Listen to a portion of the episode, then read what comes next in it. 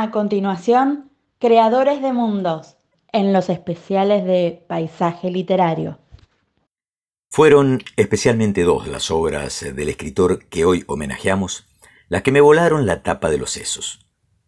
Por su forma de dialogar las novelas, del uso de las metáforas con gran profundidad, el hacer de sus palabras un fino bisturí que corta la epidermis de la sociedad para mostrarnos sus más ponzoñosos virus. En la primera, una epidemia afecta a toda la población, provocando una ceguera colectiva y haciendo explotar en los individuos la mezquindad, la indiferencia, el desánimo y el egoísmo. Nos retrata, sin compasión, a una sociedad podrida, sin moral, pero es a la vez una gran metáfora sobre la piedad. En la segunda, un hombre encuentra a alguien idéntico a él, con todo el efecto psicológico que esto trae aparejado, ¿no? Si hay dos hombres iguales, nos dirá, uno de ellos sobra. El encontrarse con uno mismo es ominoso. El escritor portugués, eximio cincelador de oraciones, que nos provocan gran desasosiego, se ha hecho sin discusión un lugar en el panteón de los grandes hacedores de la literatura.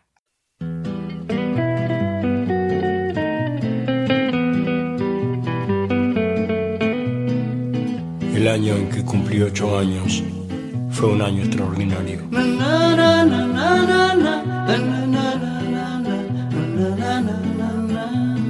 Empecé a pegarle con la izquierda, me regalaron un libro de Salgari y descubrí que el ángel de la guarda vivía escondido en un armario yo habría dado la vida a los ocho años por pasar la manito por el pelo del caballo, del llanero solitario. Hay plumas que nos marcaron. Por una u otra razón están indisolublemente unidas a nuestra historia personal, a nuestros recuerdos. un año extraordinario.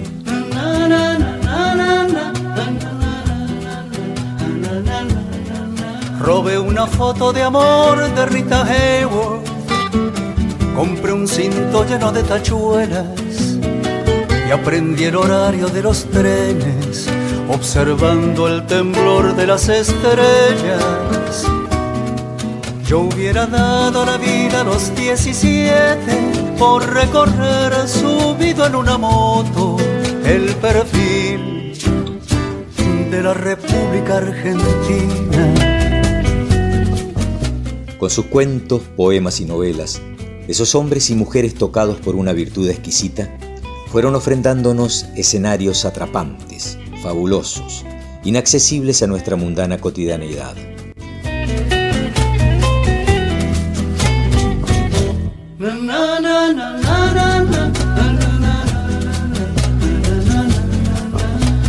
El año en que cumplí los 24 fue un año extraordinario.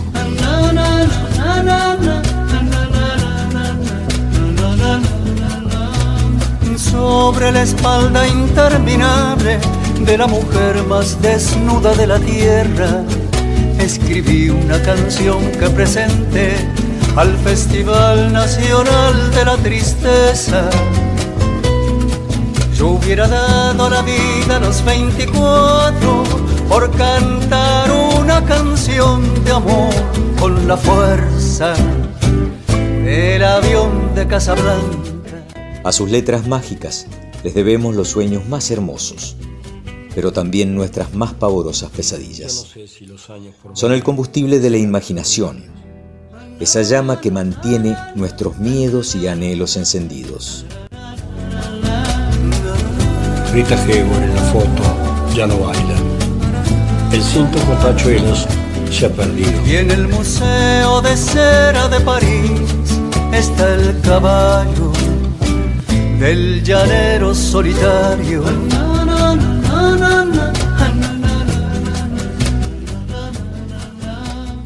Este miércoles, en una edición más de Creadores de Mundos, Walter Gerardo Greulach les trae a José Saramago.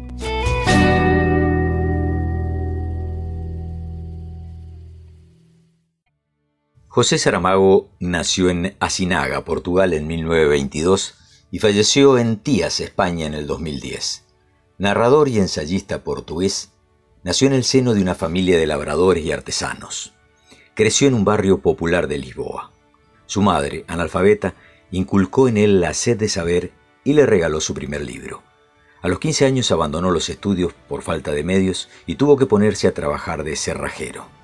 Posteriormente se desempeñó en una caja de pensiones y más tarde se dedicó al periodismo, en la labor editorial y en la traducción. Colaborador de diversos periódicos y revistas, entre ellos Seara Nova, fue también codirector del Diario de Noticias en 1975. Se adhirió al Partido Comunista Portugués, por lo que sufrió censura y persecución durante la dictadura de Salazar. En 1974 se sumaría a la Revolución de los Claveles. La obra de José Saramago se caracterizó por interrogar la historia de su país y las motivaciones humanas, encontrar las claves por las que un imperio quedó relegado a un segundo plano respecto al resto de Europa y entender el accionar del hombre, esas fueron sus preocupaciones centrales. Pero aunque su novelística tiene como eje vertebrador la realidad de Portugal y su historia, no se trata, sin embargo, de una narrativa histórica, sino de relatos donde la historia se mezcla con la ficción y con lo que podría haber sido, siempre a través de la ironía y al servicio de una aguda conciencia social. Se daría a conocer en 1947 con Tierra de Pecado, novela de corte realista que no suele incluir en su bibliografía. Después de un largo periodo de silencio, en 1966 publicó Los Poemas Posibles y en el 70 Probablemente Alegría, colecciones de poesías en las que, tratando con fina ironía sobre todos los temas del amor y del erotismo, renovó con vigor el lenguaje poético tradicional. Autor de libros de crónicas, de obras teatrales, eh, del volumen Viaje a Portugal en 1981, lo más importante y fecundo de su producción literaria se inicia sin duda con el año 1993, en 1975. Saramago se consolidó sobre todo como narrador de gran rigor estilístico, con la novela Manual de Pintura y Caligrafía del 76, con los cuentos del volumen Casi un objeto en el 78 y con sus últimas novelas en Alzado del Suelo 1980, donde se revelaría como un gran escritor. Es una narración histórica cuyo escenario es Alentejo, entre 1910 y 1979, y en la que el lenguaje campesino, el humor, el sarcasmo se conjugan para hablar de la realidad. Con una prosa poética y una técnica narrativa propia de la tradición oral, trazó un gran fresco de la sociedad alentejana y dio muestras de haber alcanzado la madurez estilística superando la tradición neorrealista de la novela rural. En Memorial del Convento, de 1981, contando la historia del convento de Mafra, reconstruyó, gracias a un serio estudio de los documentos, a una hábil dosificación de perspectivas y a una sabia caracterización de los personajes y del lenguaje, un periodo histórico cuyo conocimiento resulta necesario con miras a superar la crisis de identidad que aflige al portugués de hoy.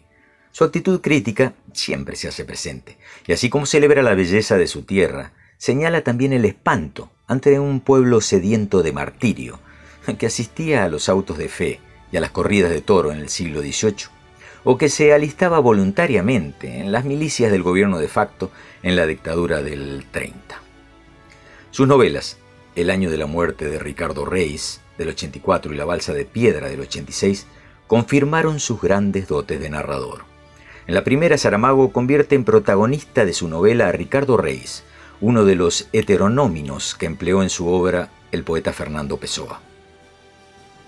Vivo solo en la imaginación de su creador, Reis no alcanza a experimentar las emociones propias de un ser viviente. Llega a Lisboa en 1935, pocos días después del fallecimiento de Pessoa, y se dedica a recorrer la ciudad y a frecuentar a sus gentes. Dos mujeres, la sencilla Lidia y la vulnerable Marcenda, conducirán a Reis hasta el límite de sus posibilidades. Al final, prevalecerá su incapacidad para amar. Unas fantásticas conversaciones con su creador, Pessoa, a quien se permite regresar brevemente al mundo de los vivos, acabarán por convencerle de su condición de criatura de ficción. Su obra de los últimos años incluye novelas, diarios y otras publicaciones, conjunto entre el que deben citarse Historia del Cerco de Lisboa del 89, todos los nombres del 97 y la obra teatral In Nomine Dei del 93. En el Evangelio según Jesucristo, gran obra de 1991, se presenta una visión alternativa de la vida de Jesús de Nazaret. Se deja ver el humanismo de Saramago aquí, enfrentado a cualquier planteamiento dogmático y que resuena siempre detrás del escepticismo que caracteriza en gran medida su original punto de vista. En ensayo sobre la ceguera del 95 advirtió sobre la responsabilidad de tener ojos cuando otros los perdieron y escéptico pero solidario, se preguntaba si había lugar para la esperanza tras el nuevo milenarismo que la humanidad estaba viviendo. Cuadernos de Lanzarote, en 1997, es un libro curioso, en el que a manera de diario cuenta la vida cotidiana y reflexiona sobre el ser humano, el espacio y el tiempo. En 1998 sería galardonado con el Premio Nobel de Literatura. En el 2000 apareció La Caverna, relato de resonancias platónicas. En el 2002 publicó El hombre duplicado, una reflexión sobre la esencia de la identidad. Y en el 2004 Ensayo sobre la lucidez, que recogería sus reflexiones sobre la democracia actual. El autor la definió como una patada, una muestra de indignación, de protesta, defendiendo la utilidad del voto en blanco, cuando los gobiernos son comisarios políticos del poder económico. En las intermitencias de la muerte del 2005, Saramago respondía a la pregunta, ¿qué pasaría si la gente dejase de morir? Afrontaba así el tema de la muerte a través de una parábola.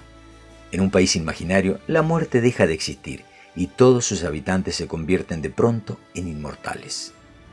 Posteriormente aparecieron las novelas Las pequeñas memorias en el 2006, un libro autobiográfico en el que regresó al entorno de su niñez y adolescencia. El viaje del elefante en el 2008 es una mezcla de realidad y ficción sobre el trayecto que un elefante asiático realiza por media Europa durante el siglo XIX. Y Caín, su última novela del 2009, en la que el autor compuso un mordaz recorrido por varios pasajes del Antiguo Testamento.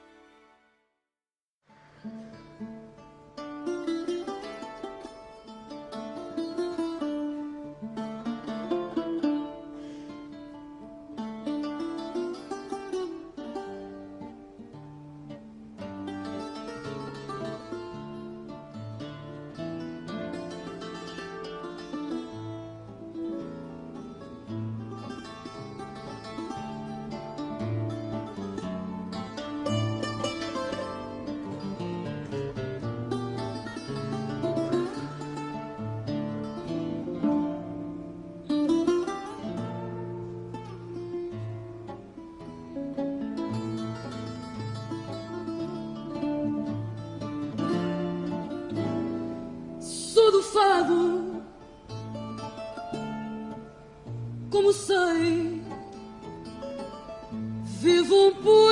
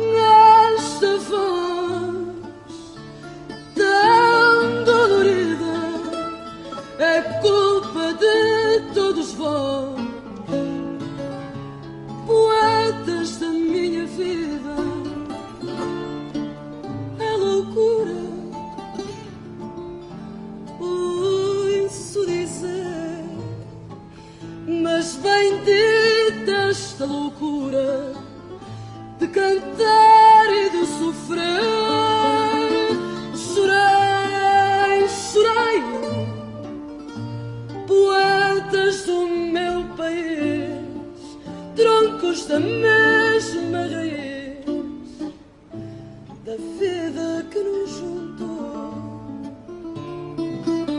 E se vocês não estivessem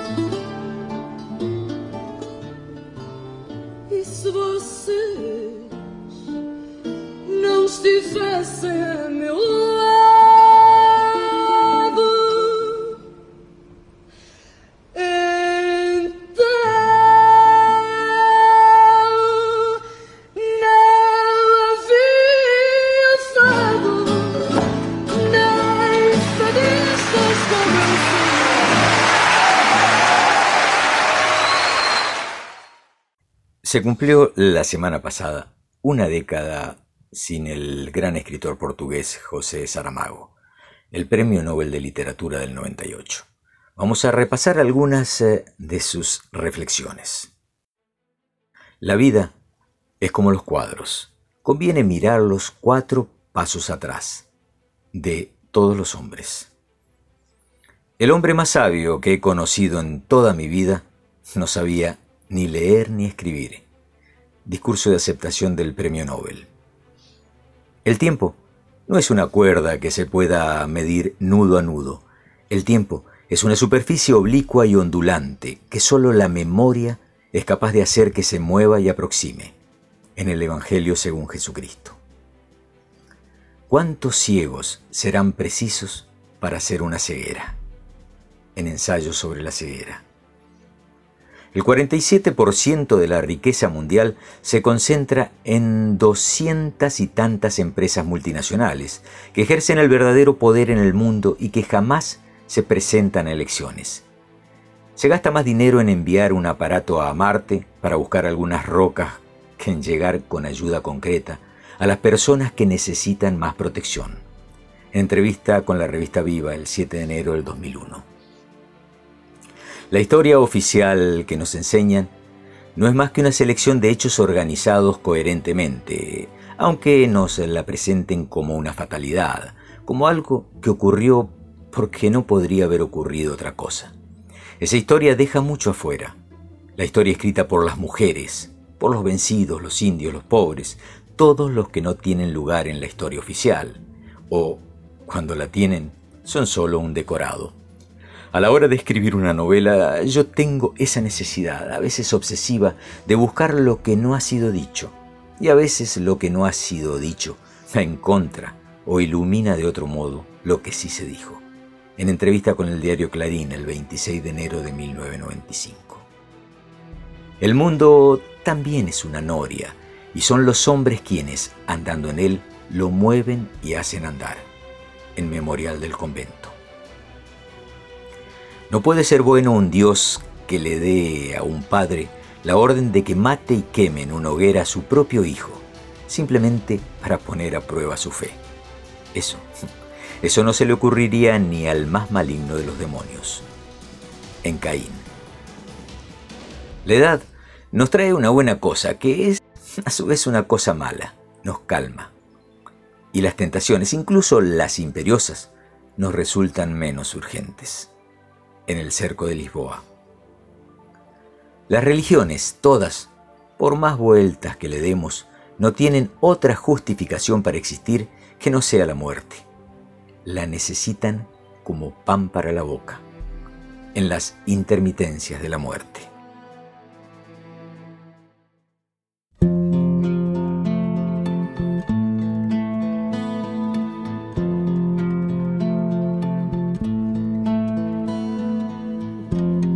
Mais tem de acontecer no mundo para inverter o teu coração para mim? Que quantidade de lágrimas devo deixar cair? Que flor tem que nascer para ganhar o teu amor? Por esse amor, meu Deus, eu faço tudo. Declamo os poemas mais lindos do universo. A ver se te convenço que a minha alma nasceu para ti. Será preciso um milagre para que o meu coração se alegre. Juro, não vou desistir, faça chuva ou faça sol, porque eu preciso de ti para seguir. Quem me dera abraçar-te no outono, verão e primavera. Quiçá viver além uma quimera, herdar a sorte e ganhar teu coração. Quem me dera abraçar-te no outono, verão e primavera. Quiçá viver além uma quimera, herdar a sorte e ganhar teu coração.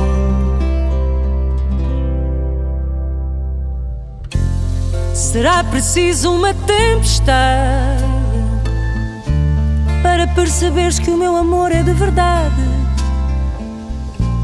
Te procuro nos outdoors da cidade, nas luzes dos faróis, nos meros mortais como nós. O meu amor é puro, é tão grande e resistente como em bondeiro. Por ti eu vou onde nunca iria, por ti eu sou o que nunca seria. Quem me dera abraçar-te no outono, verão e primavera. Quiçá viver além uma quimera, herdar a sorte e ganhar teu coração. Quem me dera abraçar-te no outono, verão e primavera.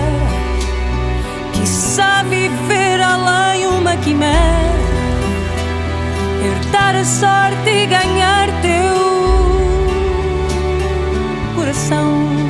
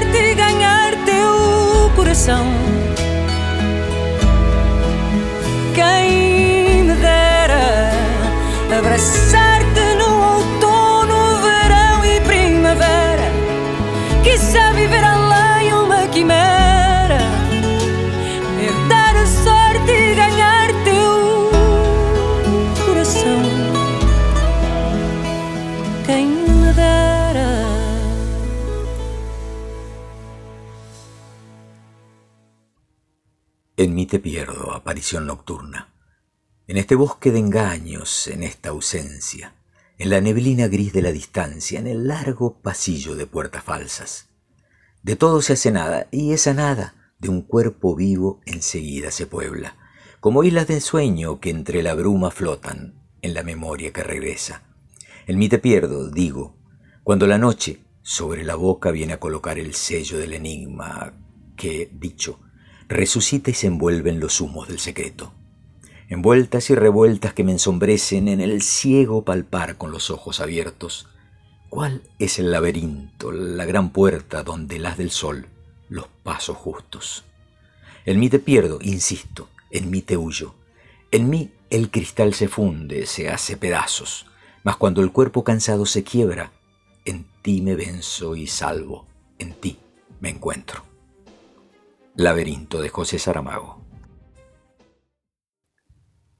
En el corazón de la mina más secreta, en el interior del fruto más distante, en la vibración de la nota más discreta, en la caracola espiral y resonante, en la capa más densa de pintura, en la vena que en el cuerpo más nos honde, en la palabra que diga más blandura, en la raíz que más baje, más esconda, en el silencio más hondo de esta pausa, donde la vida se hizo eternidad, busco tu mano y descifro la causa de querer y no creer, final, intimidad.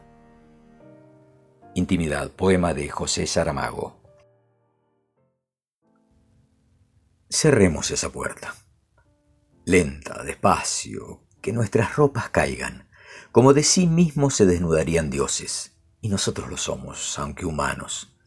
Es nada lo que nos ha sido dado. No hablemos, pues, solo suspiremos, porque el tiempo nos mira, y alguien habrá creado antes de ti el sol y la luna y el cometa, el espacio negro, las estrellas infinitas. Ahora juntos, ¿qué haremos? sea el mundo, como barco en el mar o pan en la mesa o el rumoroso lecho. No se alejó el tiempo, no se fue, asiste y quiere. Su mirada aguda ya era una pregunta, a la primera palabra que decimos. Todo. 14 de junio. José Saramago.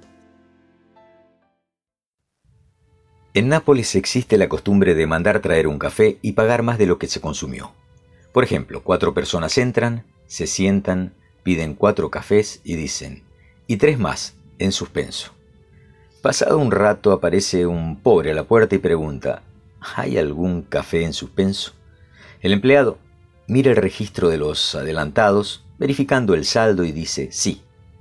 El pobre entra, bebe café y se va, supongo que agradeciendo la caridad. Café en suspenso, José Saramago. Don Quijote no está loco, simplemente finge una locura. No tuvo otro remedio que obligarse a cometer las acciones más disparatadas que le pasasen por la mente para que los demás no alimentaran ninguna duda acerca de su estado de alienación mental. Solo fingiéndose loco podía haber atacado a los molinos. Solo atacando a los molinos podría esperar que la gente lo considerara loco.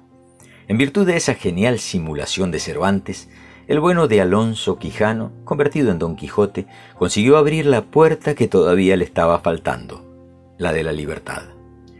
La curiosidad lo empujó a leer, la lectura lo hizo imaginar, y ahora, libre de las ataduras de la costumbre y de la rutina, ya puede recorrer los caminos del mundo, comenzando por estas planicies de la Mancha, porque la aventura, bueno que se sepa, no elige lugares ni tiempos, por más prosaicos y banales que sean o parezcan.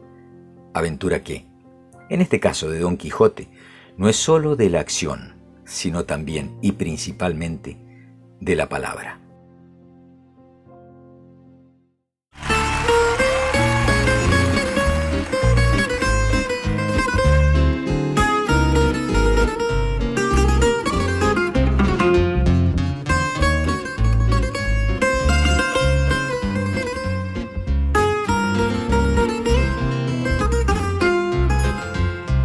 Castelo ponho um cotovelo em alfama eu descanso o olhar e assim desfaço o novelo de azul e mar.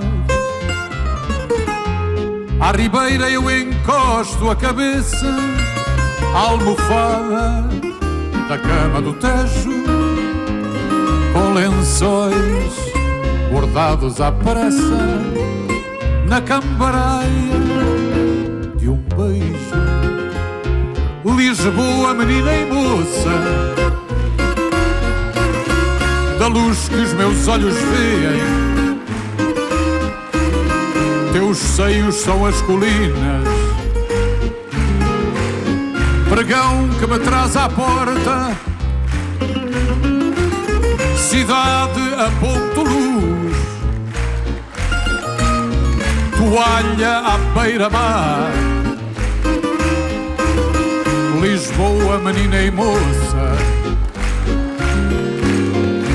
cidade mulher da minha vida, no terreiro eu passo por ti, mas da graça eu vejo-te nu quando um pombo te olha, sorri, és mulher da rua.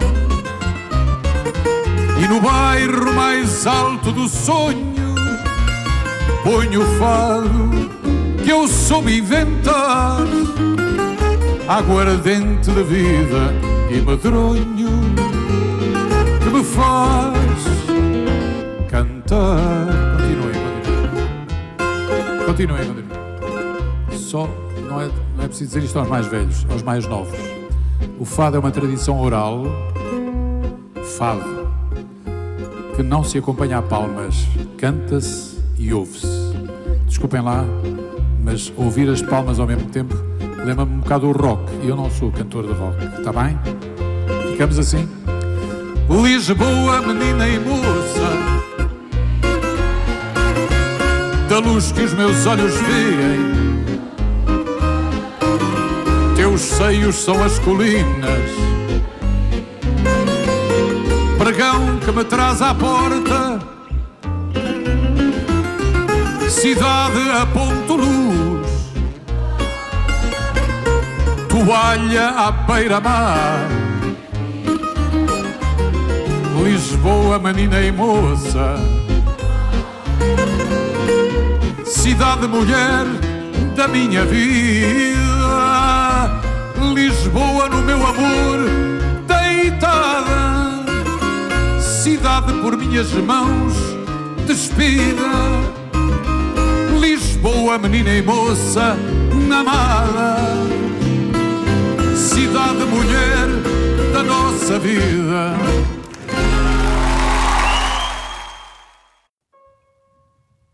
No resultaba fácil tomar la decisión de largarlo todo y marcharse a Londres.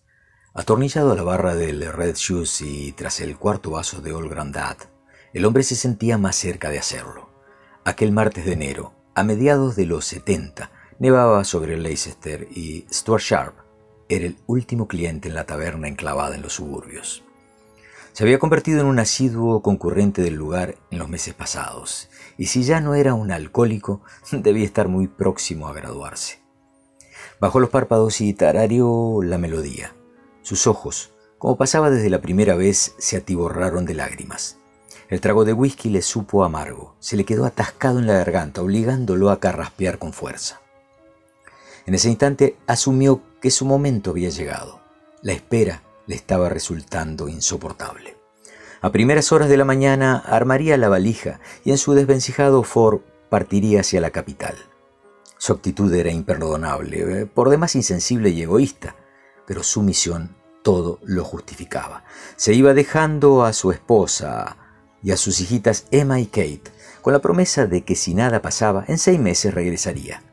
Ellas habían sido la razón de su demora, pero ya no más. Le dolía en el alma, pero debía hacerlo. Stuart miró el reloj de plástico rojo que promocionaba a Jim Bean. Le indicaba las tres menos cuarto. Luego posó la vista sobre el bartender, estudiando su actitud. Willy aún no tenía esa pose de borracho del diablo, ya te tenés que pirar de aquí. Sumergió la mirada en el líquido ámbar que tanto lo reconfortaba y suspiró complacido, volviendo a reflexionar sobre los hechos pasados. Siempre fue un ateo irredimible, ni cuando niño, en aquel cruento invierno del 47, cuando vio nevar por primera vez, y se le apersonaron los espíritus de Sally y su hijo James, pensó en Dios o en ángeles. Ni siquiera cruzó esa idea por su mente cuando en inviernos posteriores volvieron a atravesársele otras personas de nieve, como le gustaba llamarlas, con mensajes de paz y de amistad. Los veía más como seres de otro mundo o de otra dimensión que como representaciones celestiales. Stuart, un hermoso soñador, decían sus padres. Stuart, un loquito lindo, inofensivo, comentaban vecinos y amigos. Entonces, ¿cómo podría explicar esta especie de designio divino que le había sido encomendado por las criaturas en el momento más cruento de su vida. Un destino imposible de cumplir si se quedaba en ese remoto vecindario de Inglaterra. Los compases en su cabeza eran persistentes, con un carácter de urgencia que agobiaban. Desde el comienzo asumió que debería dedicar el resto de sus días a escribir la sinfonía, ofrendada a través de aquel sueño, sucedido una noche después de la tragedia. Existía un nimio detalle. El talento de Stuart era nulo. En su vida había escrito o tocado una simple nota. En el plano musical era más sordo que una tapia. En algo tenía razón su mujer cuando le machacaba sobre la insensatez de su proyecto. Estás delirando, mi amor, tenés que tratarte urgentemente, por favor, repetía Joe al borde de las lágrimas. Demencia. Demencia parecía ser la única explicación para el viaje que realizaría en solo unas pocas horas. El aguanieve dificultaba la tarea del limpia parabrisas. Se apartó de la autopista en un miradero de quién sabe qué paisaje. El clima imposibilitaba la visión más allá de los dos metros. Stuart manejó casi tres horas bajo esas condiciones y estaba extenuado. Había avanzado solo a un promedio de 50 kilómetros por hora. Según sus cálculos, le faltaban como 30 kilómetros para ingresar al Gran Londres. Decidió descansar hasta que el temporal la amainara. Tras correr el asiento y reclinar el respaldo, suspiró largamente. Con los ojos cerrados y espoleado por la suave melodía que la radio le acercaba, los recuerdos fueron fluyendo. Tan desesperado estaba tras la muerte de Ben, su primer hijo varón, que al principio, y con su esposa al borde de la muerte en el hospital, hasta pensó en el suicidio. Entonces estos entes angelicales bajaron a sus sueños y le dedicaron la sinfonía más bella que jamás había escuchado. Uno de ellos lo tranquilizó asegurándole que su hijo se hallaba tranquilo y feliz junto a ellos, que esa música era un homenaje que ellos le regalaban y que él debía presentarla al mundo. Pero quiénes eran, de dónde venían, era una realidad o solo producto de una mente desquiciada. Se preguntaba Stuart con un desasosiego que hacía temblar su cuerpo. Al despedirse esa mañana le pidió seis meses de paciencia a su mujer, 180 días en los que intentaría, sin saber cómo ni con la ayuda de quién, escribir la Sinfonía de Ben.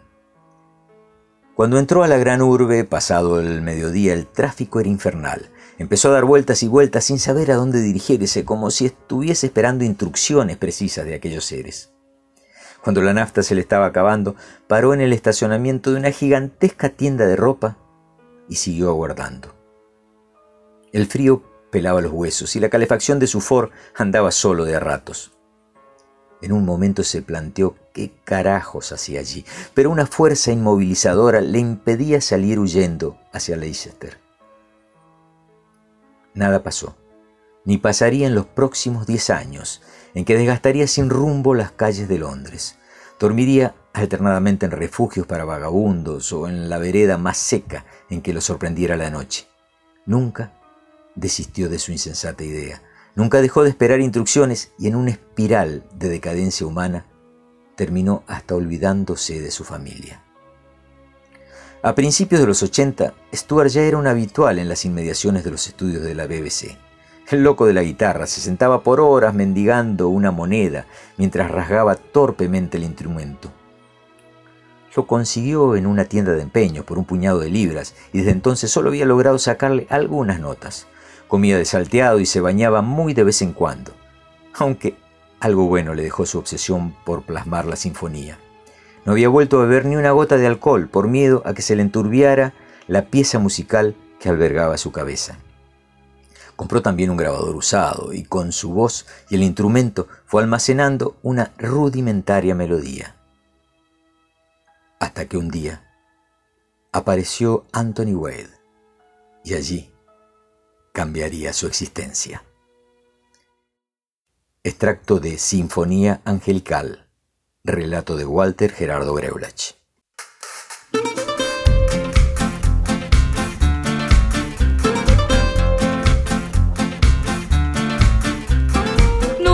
Da Graça já nasceu o dia.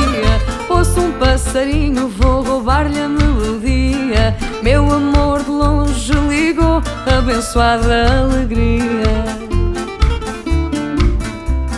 Junto ao miradouro, pombos e estrangeiros vão a cirandar como fazem dia inteiro. Meu amor de longe já vem, pôs carta no correio. Barcos e gaivotas do Tejo. Vejam o que eu vejo, é o sol que vai brilhar. Meu amor de longe está prestes a chegar. Talhado para mim, mal o conheci, eu achei desse modo. Logo pude perceber o fado que ia ter por ver nele o fado todo. Chega de tragédias e desgraças, tudo a tempo passa, não há nada a perder. Meu amor de longe voltou só para me ver.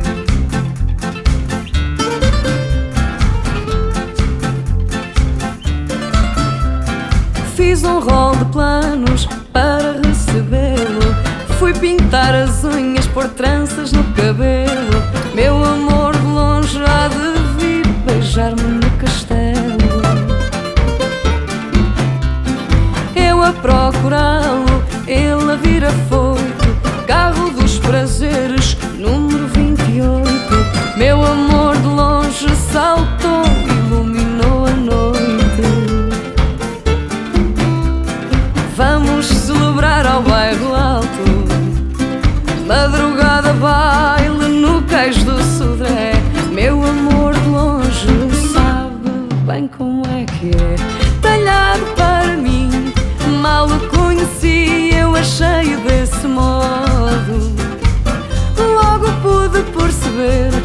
fado que ia ter Por ver nele o fado todo Chega de tragédias e desgraças.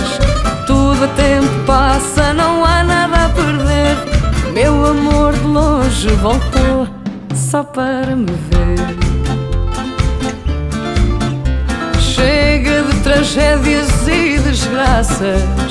Tudo a tempo passa, não há nada a perder. Meu amor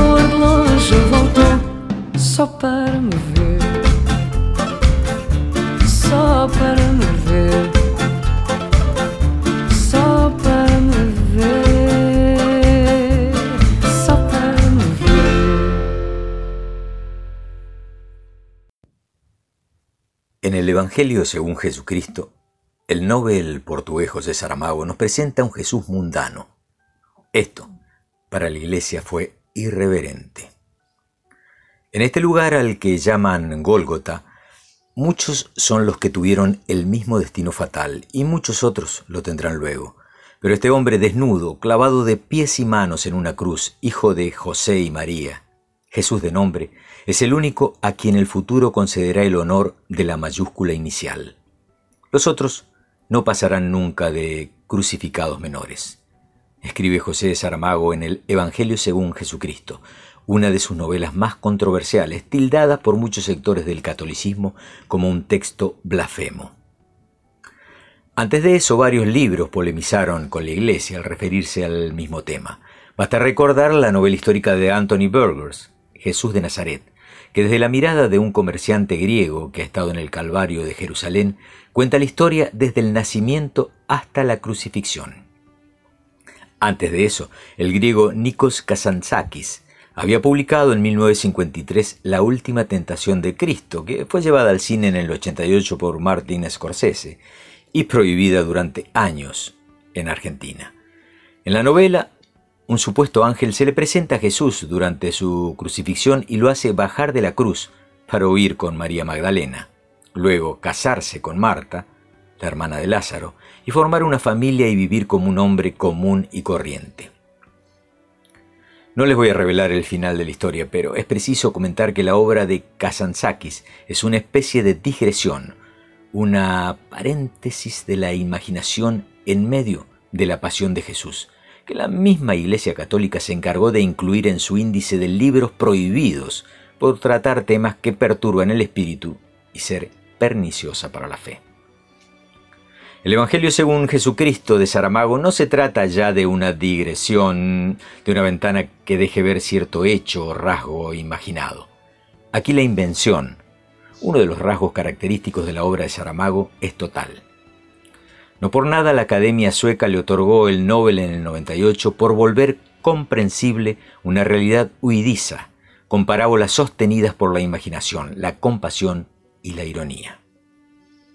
En su prosa abunda un estilo de descripción que vuelve sorprendentemente visibles los hechos y personajes que presenta.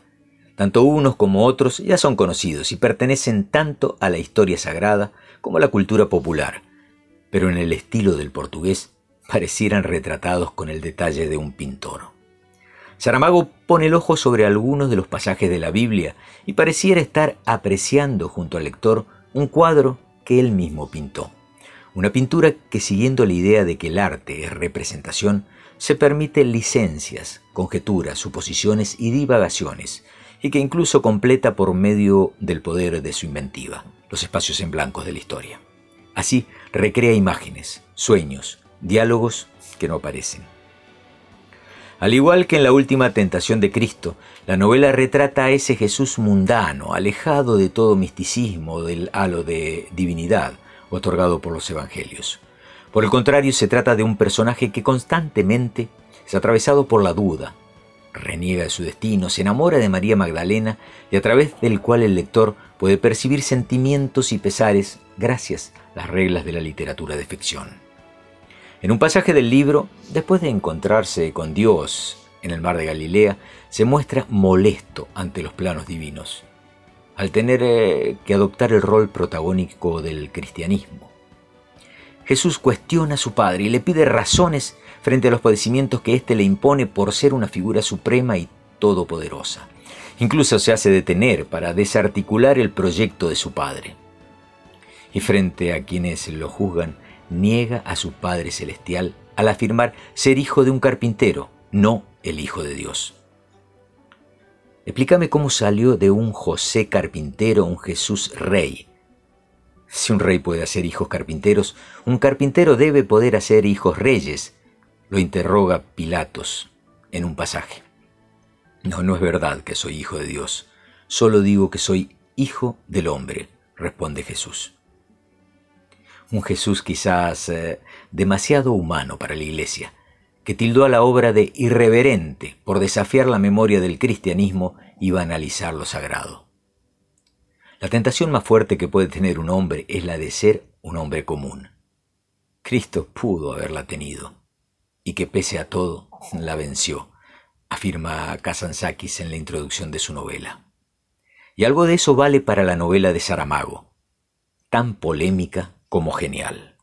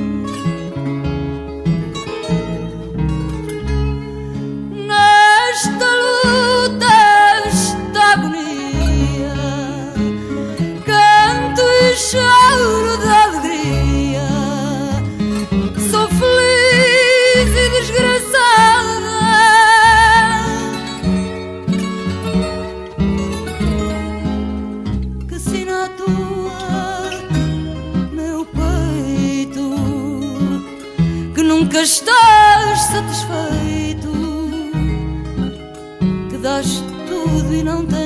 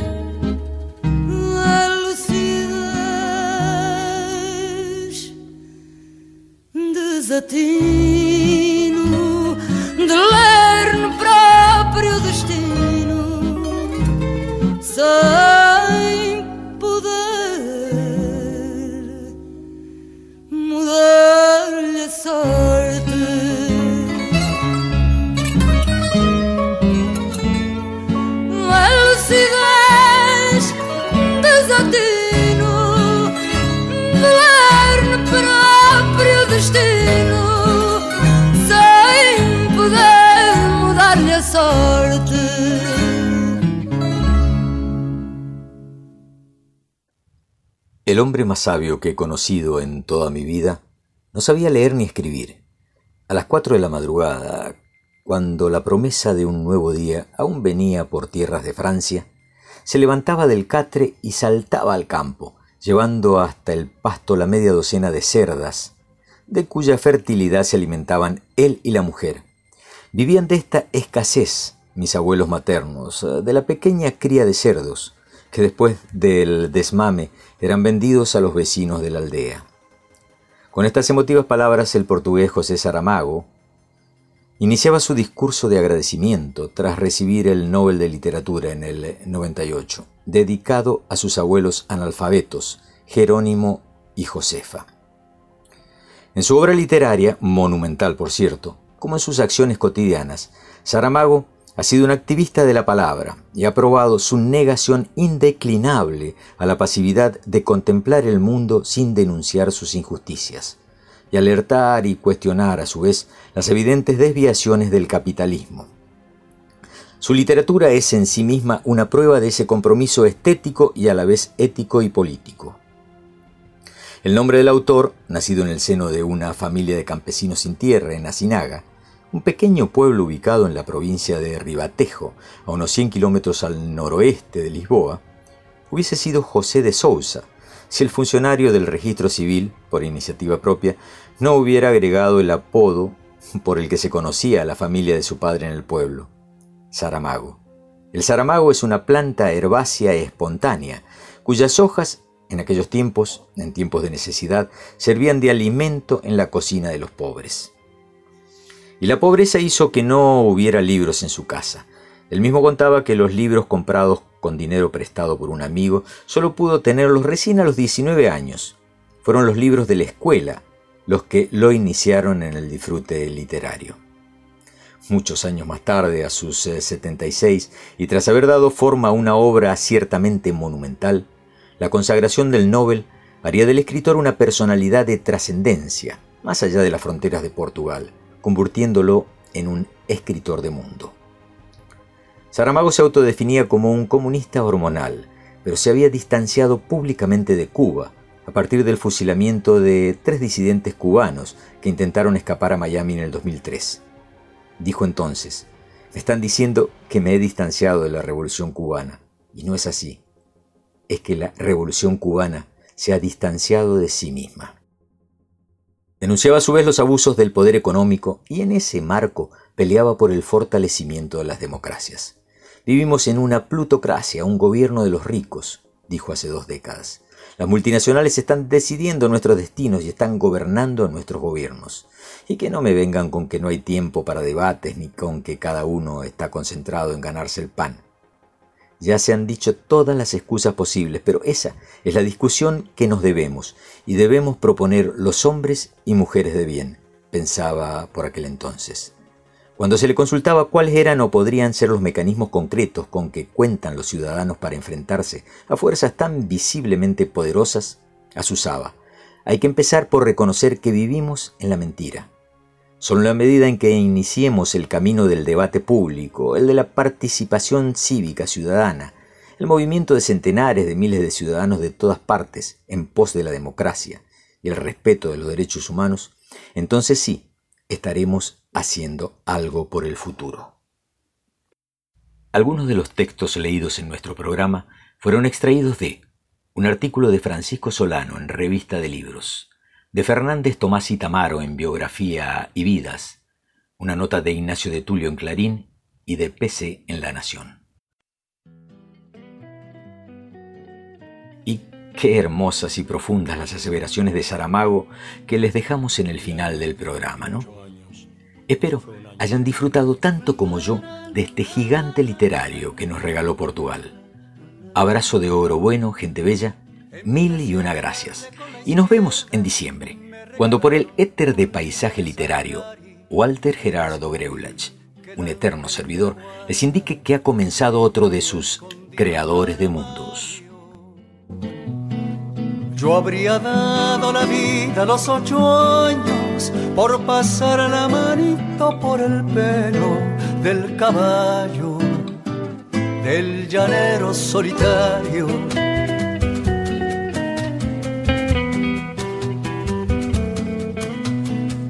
El año en que cumplí los 17 fue un año extraordinario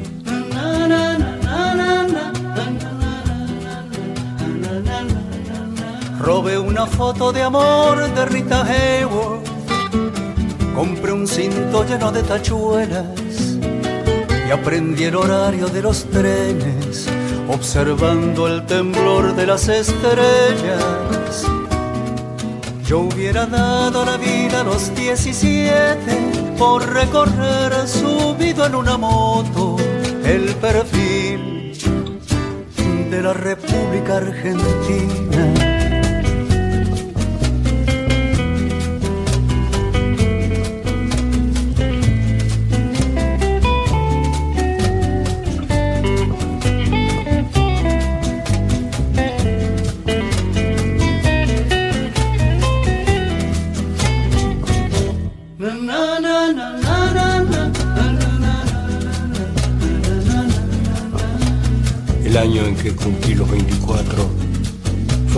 un.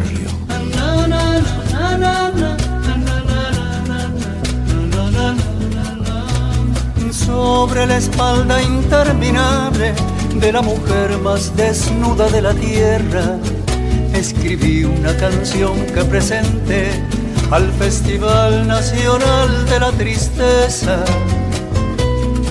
yo hubiera dado la vida a los 24 por cantar una canción de amor con la fuerza del avión de Casablanca.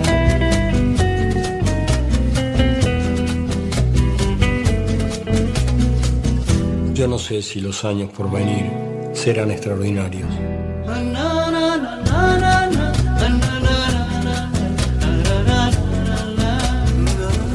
Rita Hayworth en la foto ya no baila. El cinto con tachuelos se ha perdido. Y en el Museo de Cera de París está el caballo del llanero solitario.